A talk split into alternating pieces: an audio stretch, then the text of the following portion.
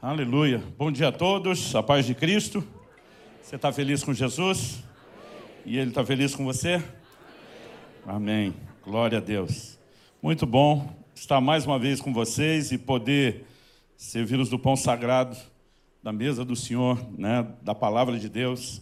E eu quero é, convidar você a abrir sua Bíblia no Evangelho de João, no capítulo 21. Nós vamos ler juntos dos versículos 15 até o verso 17. Depois de lermos esses três versículos, eu pedi para você deixar aberto ou marcado esse texto, porque daqui a pouco nós vamos voltar no versículo 18. Enquanto você localiza, queria só comentar, eu estou muito empolgado essa semana com o lançamento de mais um livro nosso. Né? 2020 foi um ano muito produtivo. Na verdade, essa semana está saindo o que eu estou chamando de A Obra da Minha Vida. É um livro intitulado Graça Transformadora. São 416 páginas de ensino bíblico, montando um quebra-cabeça né, teológico, é, desenvolvendo uma linha lógica e cronológica né, do plano de salvação, começando da criação, a queda, o período antes da lei, onde, como Paulo disse aos Gálatas, Deus pré-anunciou o evangelho a Abraão. Depois a gente trata da lei, que muita gente quer falar da graça como substituição à lei, não entenderam nem a lei. Então a gente fala né, do prazo de validade da lei, do fato de que ela era temporária, né? falamos do seu caráter profético, que era a razão de ser do seu caráter passageiro, e há uma construção assim muito especial. A ênfase do livro é mostrar que a graça de Deus não veio apenas remover a condenação de pecados já cometidos, mas ela é a maior força capacitadora para que o homem viva em obediência. Né? A graça ela é a grande ferramenta, o grande recurso para que o homem não viva mais debaixo do domínio do pecado. Então, é, não temos o material, o livro físico para disponibilizar, mas se tivesse ainda assim, encorajaria você a ir lá no site. Por quê? É, a gente não pode dar desconto em lançamento de livro, nessa parceria com as editoras, mas eu descobri que eu posso fazer caridade. Então, quem compra um livro lá, esse livro já vem acompanhado de um curso online com 20 aulas, com mais de 10 horas de ensino é, é, gravado sobre o assunto. Quem ganha, compra um livro, ganha outro, né, para que você possa presentear alguém, uma forma de multiplicarmos o alcance aí do ensino. E colocamos ainda de presente um terceiro livro, não é da minha autoria, é um livro que me abençoou muito esse ano, intitulado De Dentro para Fora, em outras coisas, fala muito também do fruto do Espírito, e a gente colocou esse combo aí de três livros, dois cursos, pelo preço de um, que ainda sai bem parceladinho, sem juros. Se você tiver interesse, orvalho.com, você pode entrar lá e adquirir o material, ok? Evangelho de João, capítulo 21, vamos lá, do verso 15 até o 17. O texto sagrado diz assim, depois de terem comido, eu vou ler na, na nova Almeida atualizada. Depois de terem comido, Jesus perguntou a Simão Pedro: Simão, filho de João, você me ama mais do que esses outros me amam? Ele respondeu: Sim, o Senhor sabe que eu o amo. Jesus lhe disse: Apacente os meus cordeiros. Jesus perguntou pela segunda vez: Simão, filho de João, você me ama? Ele respondeu: Sim, o Senhor sabe que eu o amo. Jesus lhe disse: Pastoreie as minhas ovelhas. Pela terceira vez, Jesus lhe perguntou: Simão, filho de João, você me ama? E Pedro ficou triste por Jesus ter perguntado pela terceira vez: Você me ama? E respondeu: O Senhor sabe todas as coisas, sabe que eu amo. Jesus lhe disse: Apacente as minhas ovelhas. Meu Deus, pedimos graça e favor do Senhor para que, cooperando contigo, a palavra seja comunicada além da nossa limitação, seja em comunicar ou receber. Que o Espírito Santo, o Espírito da verdade, ilumine os olhos do nosso entendimento, traga não apenas compreensão e, e, e entendimento espiritual, mas também aquela aplicação pessoal que só o Senhor pode fazer. Nós confiamos na manifestação da tua graça e da ação do teu Espírito nessa hora, para que a tua palavra cumpra o propósito pelo qual tem sido liberada. Em nome de Jesus nós oramos. Amém. Amém. Bom, eu quero tomar essa conversa de Jesus com Pedro, né, destacando em especial o questionamento, a indagação de Jesus a Pedro, como um assunto que merece a minha e a sua atenção. Não se trata né, de um assunto secundário, periférico na doutrina cristã. Porque quando questionaram o Senhor Jesus a respeito de qual era o maior mandamento. Marcos 12, 30. Né? Jesus, que estava diante da difícil tarefa, do desafio de torcer a escritura da sua época e tirar algo que se destacasse acima de todo o restante, ele nem hesitou. Ele disparou, amarás o Senhor teu Deus de todo o teu coração, com toda a tua alma, com todo o teu entendimento e com todas as tuas forças. Jesus não hesitou em classificar o amor a Deus como o maior de todos os mandamentos. Quando Jesus está questionando Pedro, Pedro, você me ama? Não é uma pergunta qualquer. Na verdade, eu classificaria isso né, como uma pergunta crucial. E se há um tema que a gente possa dar né, a essa mensagem, é exatamente esse, uma pergunta crucial. Há muito tempo atrás, Deus começou a abrir os meus olhos a respeito desse assunto e me fazer pensar né, a respeito do assunto do amor para com o Senhor. Eu me lembro que mais ou menos entre março ou abril de 1994, eu estava logo no início do meu ministério pastoral, e um dia o Espírito Santo me levando a refletir sobre a importância do amor a Deus, ele me questionou se esse é o maior mandamento, por que é que se fala tão pouco a respeito disso na minha igreja? E de repente eu fiquei chocado porque eu não conseguia lembrar de nenhuma única vez na minha vida ter ouvido um pregador desenvolver o tema do amor ao Senhor. Tinha visto menções no meio do sermão sobre a importância de se voltar ao primeiro amor, né? mas sempre um comentário, nunca alguém desenvolvendo o tema. Mas como Jesus disse, às vezes é mais fácil a gente chegar o cisco no olho do irmão do que a trave no nosso. Porque enquanto eu estava pensando que os pregadores não tinham feito um bom trabalho, o Senhor me perguntou, e você? Por que é que nunca pregou sobre isso? E foi só então que eu comecei a pensar, eu também nunca falei sobre isso. Naquele dia Deus começou a me fazer prestar atenção em versículos que eu, honestamente, nunca tinha reparado. Eu lembro quando ele me guiou a 1 Coríntios 16, 22, quando Paulo diz assim, se alguém não ama nosso Senhor, seja anátema. É uma palavra muito forte. Anátema, na melhor das hipóteses, significa abominável. Na pior, amaldiçoado. Não importa o sentido que você escolha, ou se você quiser ficar no meio termo, nós não estamos falando de algo legal.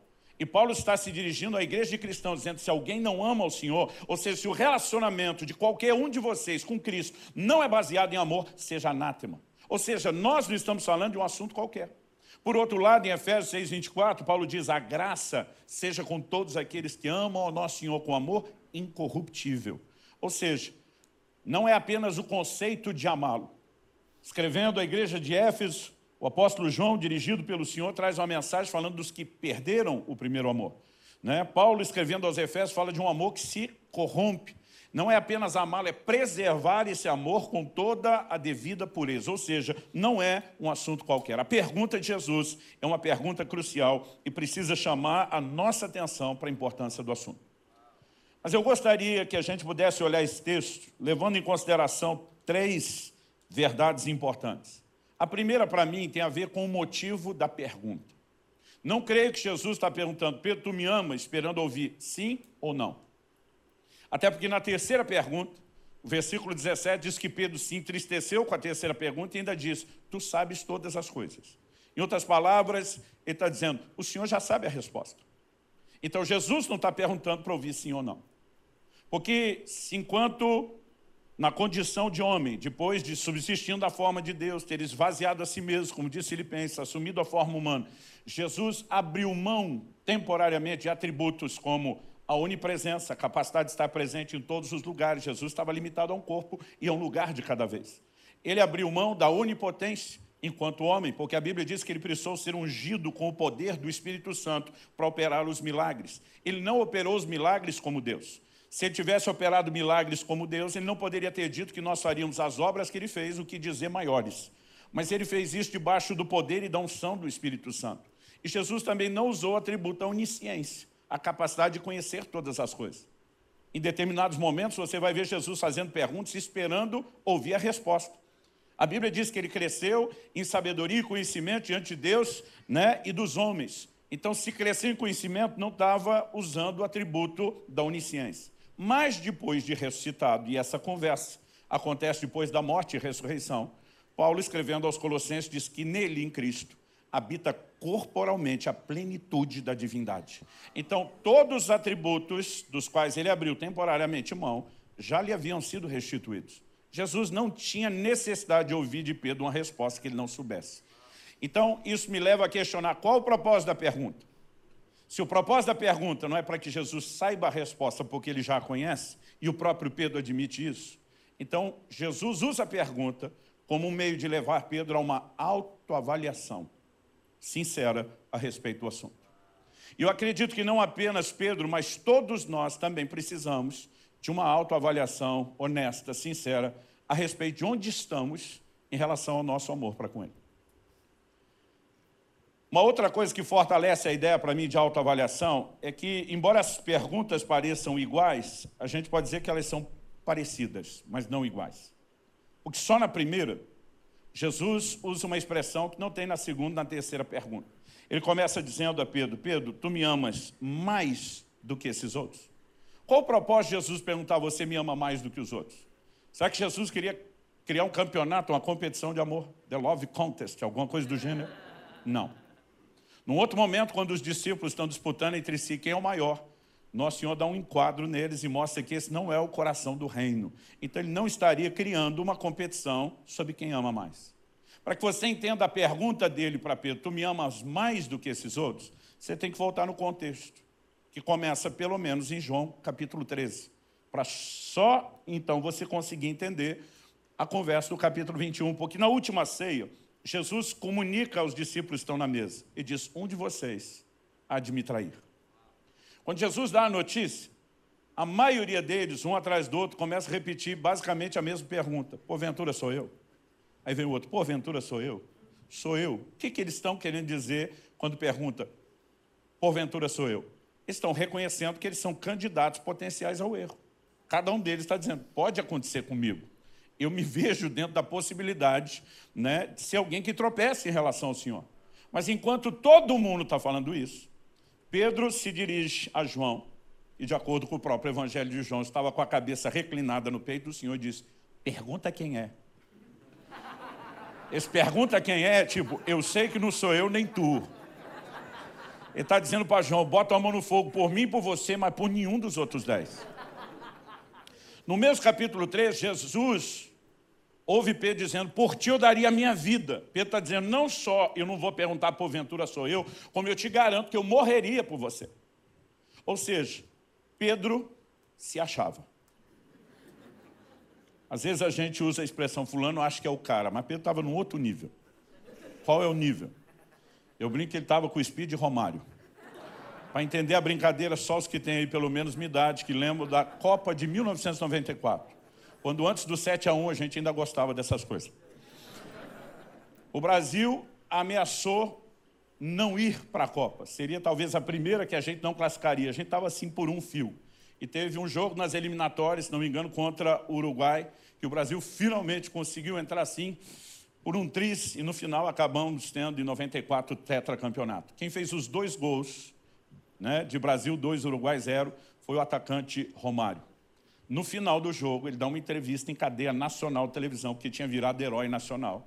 E nessa entrevista, ele disse que quando ele nasceu, Deus olhou para ele e disse, esse é o cara. Então, Speed Romário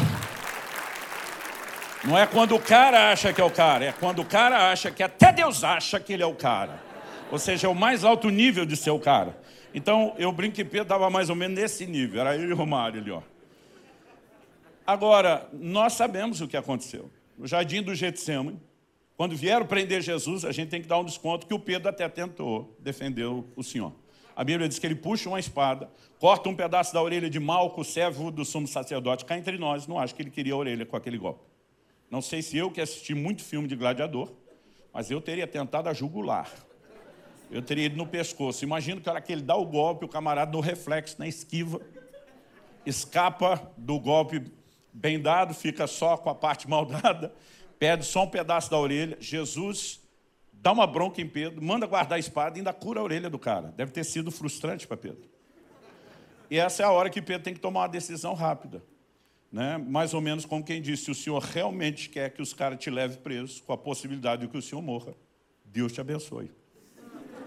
A Bíblia diz, cumpriu-se naquele dia a escritura que diz, ferirei o pastor e o rebanho se dispersará. Não ficou um, gente. O Evangelho de Marcos é o único que dá esse detalhe, que tinha um jovem enrolado num lençol. E que quando os guardas tentaram prendê-lo, ele largou o lençol na mão dos guardas e fugiu nu, tamanho desespero. Ou seja, os guardas não tentaram prender só Jesus, tentaram prender todo mundo. A diferença é que Jesus foi o único que não lutou para fugir ou escapar. Todos os outros fugiram. Pedro e João, diz o capítulo 18 do Evangelho de João, que eles foram seguindo Jesus à distância. O que, que é seguir à distância? Nós queremos ver o desfecho. Mas se os guardas tentar pegar a gente, tem uma distância de segurança para correr de novo. Né? E é nesse desenho que quando chegam lá no Sinédrio, onde Jesus foi levado, que Pedro nega o Senhor Jesus. A primeira vez que ele nega é no portão. Porque a Bíblia diz que o outro discípulo, João, era conhecido do sumo sacerdote. A tradição diz que fornecia peixe lá, não sabemos se essa era a razão pela qual era conhecido, mas a Bíblia diz que era conhecido. E aí faz sentido a pergunta da criada no, no portão para Pedro. Você também é discípulo dele? Tipo, esse nós sabemos que é. E você? Pedro diz, eu não. Tem nada a ver com ele. Pedro não negou apenas a primeira e a segunda. Na terceira, o Evangelho de Marcos, que é escrito debaixo da tutela de Pedro, diz que Pedro praguejou. Outra tradução diz, falou imprecações. Ou seja, Pedro xingou alguém. Não sabe se ele xinga a criada que está perguntando, ou se ele xinga Jesus para deixar claro que não era seu discípulo. E aí o que, que acontece? Quando Pedro tinha dito para Jesus, por ti eu daria a minha vida, eu brinco que Jesus deu uma encarada messiânica em Pedro e diz, Pedro, você morreria por mim? Jesus diz, ainda essa noite, tipo, vai nem demorar. Antes que o galo cante, você vai me negar três vezes. Depois da terceira vez que ele nega, o galo cantou, e a Bíblia diz, Pedro caindo em si chorou amargamente. Agora, Jesus encontra Pedro depois da ressurreição e pergunta, e aí? Você me ama mais do que esses outros? Para mim, Jesus está perguntando, você ainda acha que é o cara? Outra razão para mim acreditar que se trata de uma autoavaliação, e ela sozinha acho que não seria suficiente para sustentar essa lógica, mas somado a tudo que já falamos, para mim faz sentido, é que é um jogo de palavras no original grego, envolvendo a palavra amor. Eles tinham palavras distintas para expressar conotações distintas de amor. Por exemplo, uma palavra pouco conhecida, mas que aparece no grego, relacionada ao amor, é estorge. Estorge sempre está ligado ao amor familiar você não usa fora do contexto familiar. Por exemplo, se o marido né, resolvesse dar uma cantada na esposa e dissesse, benzinho, vamos fazer amor, a palavra que ele usaria para indicar o momento de intimidade, contato físico, eros. Está falando de algo específico. Mas aqui Jesus, para Pedro, pergunta, Pedro, tu me amas agapau, uma derivação de ágape, o amor perfeito sacrificial. Pedro responde, tu sabes que eu te amo filéu, amor fraternal, amor de amigo, amor de irmão. Em 94, quando saiu pela primeira vez em português a, a, o Novo Testamento só da NVI, a nova versão internacional, isso depois foi mudado, mas na primeira tradução, esse texto tinha sido traduzido assim, Jesus pergunta, Pedro, tu me amas? E Pedro responde, tu sabes que eu gosto de você. Agora imagina a moça perguntando para o rapaz, benzinho, você me ama, seja namorada, noiva. E ele diz, é, te considero muito. Nós sabemos a encrenca que esse cara se meteu. Não é o que ela está perguntando, muito menos o que ela quer ouvir. Jesus insiste na, na, segunda pergunta, Pedro, tu me amas agapau? E Pedro diz, tu sabes que eu te amo, filéu. Em outras palavras, amar eu amo, mas não é aquela brastemp. Não é isso tudo. Gente, eu não creio que quando Jesus, é, é, é, quando Pedro na ceia diz para Jesus, por ti eu morreria, eu não creio que Pedro pensou, uma oportunidade de eu mentir para Jesus. E um de nós faz isso principalmente se souber a natureza do seu caráter e a sua capacidade de reconhecer o que estamos falando. Eu me lembro quando adolescente, um dia um pastor terminou de pregar, e o pior é que não fez nem apelo para isso, eu fui de oferecido. Levantei do meu lugar, vim à frente, me ajoelhei e falei, Deus, estou oferecendo a minha vida para ser um mártir da causa do Evangelho. Eu me ofereço para morrer por amor a Ti. Naquele momento eu achava que eu amava para morrer, senão não tinha feito aquilo. Eu não creio que Pedro né, simplesmente falou isso por falar. Pedro acreditava que tinha esse tipo de amor. Mas agora Jesus está checando. E aí? Você ainda acha que é o cara? E Pedro está dizendo, olha, amar eu amo. Mas não é isso tudo não. Ou seja, todos nós precisamos, e não só precisamos de uma autoavaliação sincera, mas eu quero terminar chamando a sua atenção para a terceira pergunta. A Bíblia diz que Pedro se entristeceu com a terceira pergunta. O que, que tem de diferente na terceira, para o verso 17 dizer que ele se entristeceu com a terceira pergunta. Jesus, que nas duas primeiras pergunta, Pedro, tu me amas agapau? E Pedro só responde, tu sabes que eu te amo filéu? Na terceira, Jesus pergunta, tu me amas filéu? Para mim, Jesus, que não conseguiu trazer Pedro para o nível de amor que está falando, diz, eu vou descer no seu. É só isso. E esse é o momento que Pedro entristece. Entristece não pela insistência de Jesus, mas pela constatação. Ele diz, tu sabes todas as coisas. É agora que ele vai falar isso. Tu sabes que eu te amo, filho. Em outras palavras, lá atrás, eu achei que era o cara, que eu tinha agapau, amor sacrificial, que eu estava pronto para morrer. Mas a verdade é que eu descobri que eu não amo tudo aquilo que eu achava que amo. E qual o propósito de Deus nos levar a esse tipo de autoavaliação? Ele não quer que a gente descubra que não está onde deveria, para que isso simplesmente né, nos atropele, acabe conosco. Porque o dia que Deus começou a falar essas coisas, eu entendi não só o que aconteceu com Pedro, mas de alguma forma Deus usou isso como um espelho para expor o meu coração. E eu descobri que o meu amor também não era agapau, era um filéu e um filéuzinho de nada. Né? Esse negócio me deixou mal. Eu chorei muito, muito, muito com a constatação. Mas ao que eu e você precisamos entender que o propósito da autoavaliação não é só mostrar você não chegou lá. É mostrar que não chegamos lá para que a gente entenda a necessidade de se movimentar em relação ao lugar que Deus espera que eu e você alcancemos. E esse é o segundo ponto que eu quero destacar nessa conversa. O amor pode crescer. Mesmo que eu e você ainda não tenhamos tudo aquilo que deveríamos ter ou apresentar, algo que nós precisamos ter a plena consciência é que o amor pode e deve crescer. Então agora eu quero que você vá comigo para o verso 18. A gente leu do 15 ao 17 de João 21. Eu gostaria que a gente avaliasse agora os versículos 18 e 19. Texto sagrado diz assim, palavras de Jesus.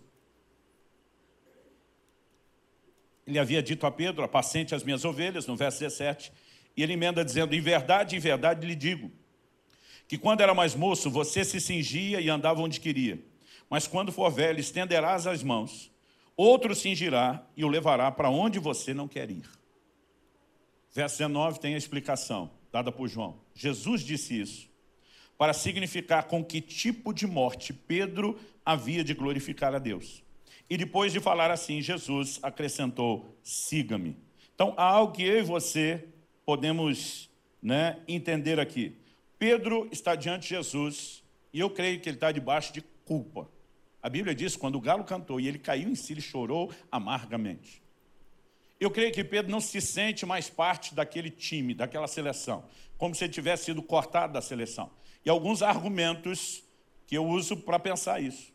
Em primeiro lugar, em Marcos 16, 7, quando o anjo aparece no túmulo vazio de Jesus para notificar a ressurreição às mulheres, o anjo diz assim, Ide dizer aos discípulos e a Pedro que ele, Jesus, vai adiante de vós para Galiléia. Pedro é o único mencionado por nome. Talvez se o anjo só dissesse, diga aos discípulos, Pedro provavelmente diria, tem nada a ver com isso, eu né, o neguei, eu estou cortado desse time. Mas a voz do anjo é, diga aos discípulos e a Pedro. Pedro é mencionado por nome. E o Senhor está dizendo, eu não descartei você. Agora Jesus está perguntando, Pedro, você me ama? E mesmo que ele diga, amar eu amo, mas não é aquela Brastemp, Jesus está dizendo, apacenta as minhas ovelhas. O que, que ele está dizendo? Eu não mudei meus planos em relação a você. Eu ainda conto com o seu serviço. Eu espero que você continue dentro do time. No final do verso 19, a Bíblia diz que Jesus olhou para ele e repete as primeiras palavras que disse a Pedro lá no início, quando o recrutou segue-me. Para mim, Jesus de novo está enfatizando, eu não cortei você da seleção, você ainda está no time. E qual o argumento que Jesus dá antes de dizer segue? Ele diz, Pedro, quando você era mais moço, você mandava no nariz, você se governava, você fazia o que queria. Aqui para mim não é só idade cronológica, é uma questão de maturidade, ou na verdade a falta dela, no ímpeto da mocidade. Mas Jesus diz, Pedro, quando você for mais velho, e aqui para mim não é só cronologia, é também maturidade. E diz, estenderás as mãos. Olhe para cá. Verso 19 diz, isso ele diz para significar com que tipo de morte Pedro haveria de morrer. Morte por crucificação. Quando eu era garoto, eu achava que só Jesus e os dois ladrões é que foram crucificados e ninguém mais na, na, na história. Depois, estudando a história, a gente descobre que o Império Romano crucificou incontáveis milhares de pessoas. Era uma das formas mais comuns de execução que existia naquela época. Então Jesus olha para Pedro e pode parecer para você uma notícia ruim quando ele diz você vai ser um mártir da causa, você vai morrer pelo Evangelho, mas na verdade o que nós temos aqui é uma notícia boa. Porque primeiro Pedro dizia, eu amo a ponto de morrer. Mas na hora que teve a oportunidade de mostrar se amava, correu. Não quis arriscar. Mas agora Jesus está dizendo, Pedro, nesse momento, quando eu olho para você, eu vejo que você está reconhecendo, só tem filéu, não tem amor sacrificial. Mas Pedro, eu não estou olhando o tropeço do seu passado, nem a limitação do seu presente. Eu estou olhando a evolução, o progresso do seu futuro. Um dia você estará pronto para morrer por mim. Agapau não está aí hoje, mas um dia estará presente. E eu não sei você, mas eu fico empolgado com isso. Sabe por quê? Deixa eu contar uma história para ilustrar o que eu entendi por trás desse, dessa declaração de Jesus. É, aos 20 anos de idade, no início do meu ministério pastoral, eu, eu fui para uma cidade do interior do Paraná, Guarapuava. Tinha me criado, nasci em Santo André, morei em São Bernardo, aqui é, é, no Grande ABC, quando garoto, e me criei em Campinas. Né? Ou seja, eu só conhecia a selva de pedra. Aos 20 anos de idade, eu mudei para um estado que é uma das maiores potências agrícolas do, do país. E um irmão da igreja um dia falou para mim, um fazendeiro, falou, pastor, o senhor está inserido num contexto cultural completamente diferente de onde o senhor se criou. Assim que o senhor tiver um sábado livre, eu gostaria de fazer um tour agrícola com o senhor. Ele disse, quero te levar na fazenda. Ele falou, o, o, o, o trigo ainda está verde, mas está numa altura alta, bonito de se ver. Gostaria de explicar como a gente trabalha, como funciona. O senhor precisa entender o comércio de grãos da cidade. E o primeiro sábado que eu tive lá fui com ele. E eu lembro que, primeiro choque meu, eu não imaginava que esses campos de plantio eram assim tão imensos. Era um negócio sem fim. E nós estamos andando com a caminhonete, o trigo alto. E eu acho que pelo menos por uma meia hora, ele andando, parando, colhendo amostras, me explicando o que faz, né? ele está lá atravessando o campo. E foi me dando agonia, porque eu só ficava pensando quanto trigo ele vai atropelar com essa caminhonete. Porque eu ficava olhando pelo retrovisor e eu via atrás da caminhonete dois rastros né, de trigo no chão, porque onde ele passava, né, era primeiro os pneus da frente, depois de trás, garantindo que aquilo tudo ficasse no chão. Depois de uma meia hora eu não aguentei né, e disparei minha ignorância. Eu falei, você faz isso todo dia? Ele falou, todo dia. Eu falei, mas você anda essa meia hora? Ele falou, não, pastor, a meia hora hoje é porque o senhor está junto. Eu faço isso quatro horas por dia. Quando ele falou isso, eu não aguentei. Eu falei, daqui a pouco não tem mais trigo. Se você atropela esse negócio quatro horas por dia, todo dia, não vai ter mais trigo de pé. Gente, esse cara parou, ele ria. Mas ele ria. Ele falou, pastor, desce. Eu falei, não, você me pegou na cidade, vai me devolver. Ele falou, não. Eu quero te mostrar uma coisa. Eu falei, desce primeiro que eu tiro a chave. Nós descemos, aí ele veio comigo atrás da caminhonete, ele apontava para aqueles dois trilhos de trigo atropelado, ele falou, o senhor acha que isso não levanta? Eu falei, se eu acho, eu tenho certeza. Um carro comum deve pesar em torno de uma tonelada, a caminhonete desce pelo menos umas duas.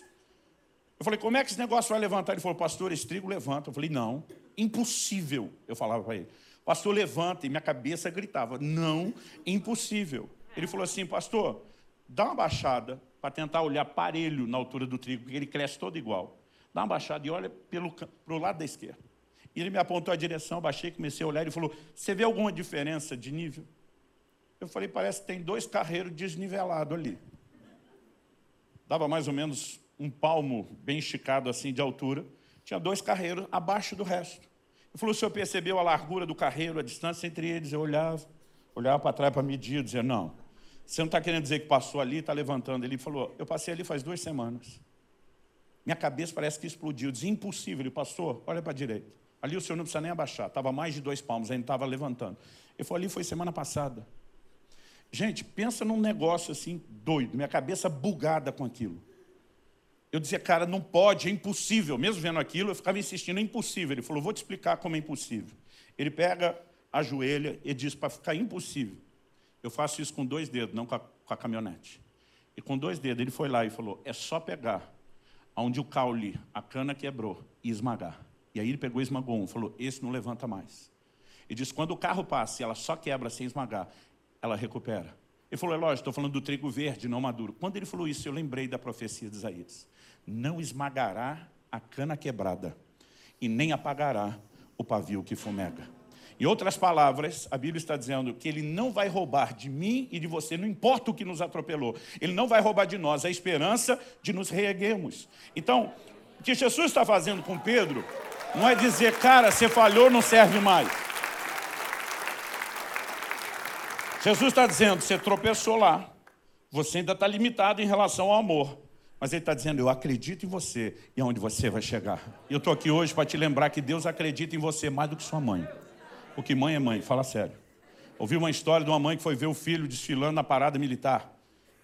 Diz o, o, relato que, enquanto toda a tropa marchava no compasso, o filho dela marchou no compasso trocado. Ou seja, enquanto erguiam a direita, ele erguia a esquerda, e ele foi no compasso trocado da tropa o tempo todo. Isso que a televisão acompanhou o menino. No fim, não sei como, localizaram a mãe e foram perguntar como a senhora se sentiu vendo seu filho marchar no compasso errado da troca? A mulher respondeu, meu filho fez nada errado, quem estava errado era o resto da tropa. que mãe é isso, só vê tudo de bom e nada de ruim. A diferença entre Deus e sua mãe é que enquanto sua mãe fecha os olhos para não ver o erro, inventa né, uma desculpa, Deus simplesmente diz, eu sei que você errou, mas não estou prestando atenção no passado. Eu sei que você ainda não cresceu o que deveria, mas não estou olhando só o seu presente. Eu olho o seu potencial de crescimento e o lugar onde você vai chegar. É isso que Jesus está fazendo com Pedro. Né? Ou seja, ele está mostrando que embora Pedro não tinha o que deveria, o único propósito de fazer Pedro constatar que ainda não tinha era empurrá-lo, era motivá-lo a alcançar aquilo que ele não tinha alcançado. Ou seja, o amor pode crescer. Em terceiro e último lugar, eu quero destacar que o amor não se expressa só em palavras. Em cada uma das três vezes que Jesus pergunta, Pedro, tu me amas? Ainda que Pedro responda, amar eu amo, mas não é aquelas coisas. Jesus dá um comando que se repete. Qual é? Apacenta as minhas ovelhas. Em outras palavras, Jesus está dizendo, Pedro, se você me ama, eu não quero que você apenas diga que ama. Eu quero que você demonstre por meio de ações, o seu amor. 1 de João 3,18 diz, amados, não amemos nem de boca, nem de língua, mas de fato e de verdade. A Bíblia não está dizendo que não podemos declarar amor, mas ela está dizendo que nossas ações têm que fazer coro com as nossas palavras. Dá para entender a diferença? E algo que eu realmente acredito é que a nossa disposição de servir, ela funciona como uma espécie de termômetro do primeiro ponto.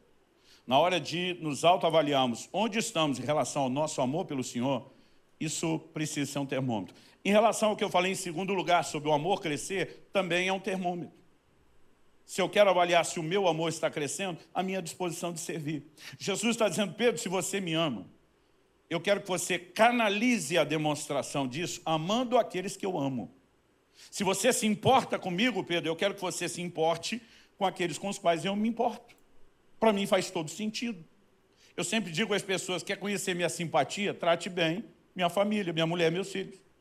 Quer conhecer minha antipatia ou lado ainda não tratado da minha alma? Mexa com eles. Porque não faz sentido alguém dizer, pastor, te amo, te respeito e vê-lo, essa pessoa distratando aqueles que eu amo. Para mim não combina esse discurso. Basicamente, Deus está dizendo a mesma coisa. Se você me ama, eu quero que você demonstre isso amando aqueles que eu amo.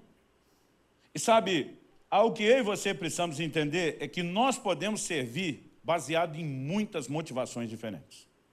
Mas nenhuma delas vai sobreviver muito tempo. A não ser se nós fazemos por amor. Uma pessoa que trabalha só cuja, com a motivação de querer reconhecimento, hora que não tiver reconhecimento, ela para de trabalhar. E não estou dizendo que seja errado reconhecer. O próprio Deus reconhece, trabalha com galardão. Mas quem faz isso só por reconhecimento humano, porque quem faz pelo divino não precisa de reconhecimento de ninguém. Quem faz isso por reconhecimento humano, quando não tem, para. E a verdade é que nós podemos, sem mesmo perceber, ter muitas motivações equivocadas.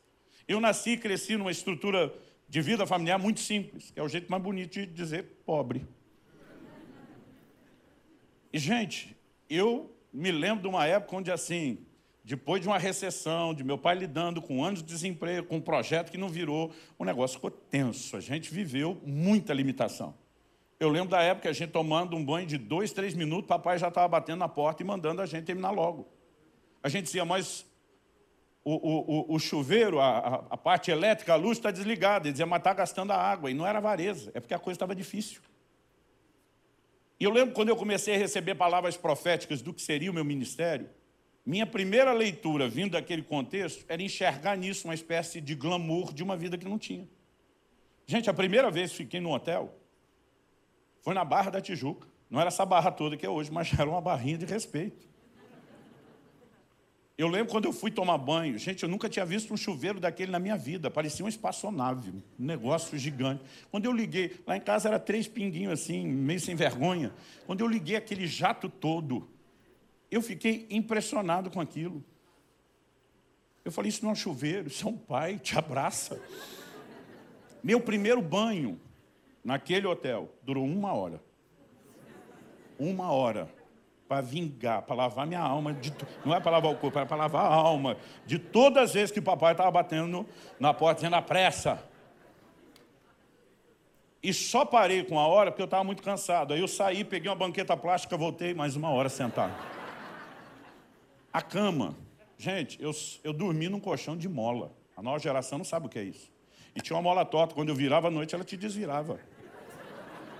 Aí eu chego nesse hotel, aqueles boxes americanos que você mal... Hoje é comum, a gente mal via isso em filme na época. Na primeira noite que eu dormi no hotel, já me corrompi, não fui no culto amanhã. Fiquei dormindo até mais tarde. Eu dizia, se o chuveiro é um pai, a cama é uma mãe, te pega no colo. Meu primeiro café da manhã foi café da manhã, almoço e janta. Literalmente, porque ao que eu saísse do hotel, que eu ganhei, eu não tinha dinheiro para comer mais nada. Então eu comia até um umbigo virar para fora. Aí falar para você que descobrir essas coisas pela primeira vez não empolgava, mentira, me empolgou. Primeira vez que eu voei de avião, a gente é besta demais com essas coisas, eu me senti mais importante. E você descobre que está voando a primeira vez rapidinho, tirar foto até do bagageiro. Gente, eu lembro que eu ficava olhando o aeroporto dizia, bem mais limpinho que a rodoviária. Eu ia no banheiro sem vontade para gastar a taxa de embarque, que eu achava caro. A minha realidade. E sabe, para mim aquele negócio era demais. Mas chega uma hora que qualquer coisa que te empolga, não vai empolgar mais. As comidas, tenho comido melhor dessa terra, difícil esconder. Mas eu não imaginava que uma hora isso ia perder a graça. E lembro de uma vez que vim pregar aqui, na região de, de, de São Paulo. Até hoje não sei que carro me pegou no aeroporto. Era um carro importado, eu não, não consegui descobrir o que era um motorista usando cap, parecia coisa de filme, eu no banco de trás. Me achando. Quando o carro parou na frente da casa, não sei se eu chamo aquilo de uma casa, uma pequena cidade, né? uma baita de uma mansão, marido e mulher me esperando na porta, com duas empregadas uniformizadas. Quando eu chego, o camarada me dá as boas-vindas de maneira bem formal e diz, pastor, enquanto o senhor estiver debaixo do meu telhado, o que desejar a sua alma, contratei essas duas cozinheiras para lhe servir em tempo integral. E diz, não estou falando só de qualquer culinária do Brasil. Estamos em São Paulo, qualquer culinária do mundo. Eu, uau! Eu lembro que eu cheguei assim já à noite, falei, já posso escolher o cardápio do almoço de amanhã? Ele fica à vontade. Olhei para a empregada e falei, a senhora vai anotar ou guardar de cabeça? Gente, a empregada era tão fina que eu me sentia mal na frente dela. Ela pode falar assim, ó. Eu falei, olha, para o almoço de amanhã eu vou querer arroz, feijão, e ovo. Eu falei ovo, ela regalou os olhos. Ovo? Falei, zoião frito, está lá na frigideira? Aí o dono da casa falou, o senhor não está entendendo. Eu falei, não, não, quem não está entendendo é você. Não era o que deseja a minha alma ou é a sua alma? Eu falei, você queria me impressionar, já impressionou. Nunca vi nada disso. Mas estou com saudade de arroz, feijão e ovo. Eu cresci comendo arroz, feijão e ovo. A mulher olhou e falou, mas só isso? Eu falei, bota uma rúcula. Eu mesmo, na hora que falei aquilo, não acreditei. Falei, a gente pode sair da simplicidade, mas a simplicidade não sai de dentro da gente. Porque tudo aquilo que empolgava, eu já estava na época que não empolgava mais. O lance do aeroporto, irmão, por pelo menos 17 anos antes da pandemia, eu passei uma média de três dias por semana fora. Às vezes pregando né, em cidades diferentes a cada dia. Já cheguei a pregar num estado de manhã, em outra tarde, em outra à noite. A verdade, depois de um tempo, tudo aquilo que te empolga não empolga mais. Eu não aguento aeroporto, não aguento check-in, não aguento avião. Estava falando com o Marcílio agora. E quando começa a falar com aquela voz, voo, três, sete, oito, quatro. Teve um dia que eu perdi a paciência, eu gritei no aeroporto, o cara do meu lado que estava viajando comigo ficou morrendo de vergonha. Fala direito! Eu falei, pastor, é gravado. Falei, deveria gravar direito, ninguém aguenta, ninguém merece isso. Porque qualquer outra motivação não vai sobreviver. Agora, algo que eu tenho entendido, isso tem me norteado, a única motivação que vai sobreviver é se nós fazemos por amor. Quando meu filho ganhou uma bolsa de estudo para estudar fora do país, ele precisava completar primeiro os 18 anos de idade, ele faz aniversário no fim de maio, então ele só ia poder começar a estudar em agosto. Ele tinha entre a formatura dele, né, do, do, do segundo grau, e aí de um semestre vago, eu falei, eu quero te discipular de perto, porque é o nosso último momento de estar bastante próximo, então você vai viajar comigo um tempo. Ele voltava das viagens, eu lembro dele falando né, para Kelly, dizia, mãe, não dá para acompanhar o ritmo do pai, é insano. Eu lembro que às vezes a Kelly dizia, Israel, você está muito mole. Dizia, não, mas você não tem noção. Quando ele sai com a gente, ele muda o ritmo. E agora que está indo só eu, ele diz que quer me treinar do jeito que funciona. Nem a senhora, nem a Alice nunca viram. E minha, minha esposa dizia, conversa. Um dia ele falou, pai, leva todo mundo e faz uma vez só com eles o que você está fazendo comigo ele vai, eu dizia para ele, filho, não vou mudar meu ritmo. Eu quero que você entenda, eu quero que a gente converse sobre isso. Aprenda. E me dizia, como você aguenta, pai? Ele dizia, eu tenho 18 anos, eu não aguento seu ritmo, eu não estou nem pregando, só estou te acompanhando. De onde o senhor tira a força? Eu falei, isso é uma das coisas que eu queria te ensinar. A Bíblia fala de gente que da fraqueza tirou força. Eu falei, cada vez que me bate o cansaço, eu preciso lembrar para quem e por que eu estou fazendo isso. Essa é a única motivação que sobrevive. Porque eu falei, filho, quando Deus me fez descobrir essas verdades, eu já, de cara, no início, reprovei no primeiro teste. Porque alguns dias depois de ter me mostrado que o amor não se expressa só em palavras, mas em ações, e que se eu amo ele, eu tenho que amar aqueles que amo, eu, no meu primeiro ano do pastorado, na verdade, no meu primeiro semestre pastoreando, eu já queria desistir, eu queria ir embora. Um dia entrei no quarto, peguei minha mala, comecei a juntar as coisas falei para Deus, vou-me embora. O Espírito Santo me perguntou, você não ama esse povo para sacrificar-se por ele? Eu falei, não amo não que eu amava, deu para vir até aqui, deu para sacrificar até aqui, daqui para frente não amo mais, não sacrifico mais. E o pior é que uma igreja inteira ia pagar a conta de um aborrecimento com duas ou três famílias que eu apelidei de os tribulosos. Naquele momento o Espírito Santo falou, você me ama. Eu falei, o senhor sim, eles não. Vamos. Mas não sabia que eu estava caindo numa armadilha. Ele me disse, se você não consegue ficar por amor a eles, fique por amor a mim. Eu dei minha vida por cada um deles. Eu não vou desistir de nenhum deles. E se você me ama, eu espero que você não desista. Olhei para a mala, olhei para cima, falei, apelou, hein? Desfiz a mala. Um dia alguém me perguntou, pastor, nunca mais rolou um clima entre você e a mala? Eu falei, de tempos em tempos rola um clima entre eu e a mala. Eu olho para ela, ela olha para mim e diz, vamos, vamos embora. Mas eu lembro quem me chamou, para quem estou fazendo o que eu estou fazendo. Não adianta eu e você termos um discurso que amamos o Senhor. Mas quando a gente sabe que tem uma oportunidade de discipular ou liderar a célula, isso não é para mim. A única forma que ele realmente nos convoca a expressar amor é arregaçando as mangas, é botando a mão na massa, é trabalhando. E o que Deus fará através de vocês como igreja é algo que vocês ainda não têm noção, nem os mais empolgados de vocês. Mas Deus quer levantar um exército de gente apaixonada, que expresse o amor a Ele, não só cantando aqui na adoração, não só no momento do seu devocional no quarto, mas cada vez que você se dispõe a se sacrificar em prol daqueles que Ele ama, né? Cooperando com Ele para o avanço do reino de Deus. Essa é a forma de expressarmos amor por Ele. Quem está entendendo, diga amém.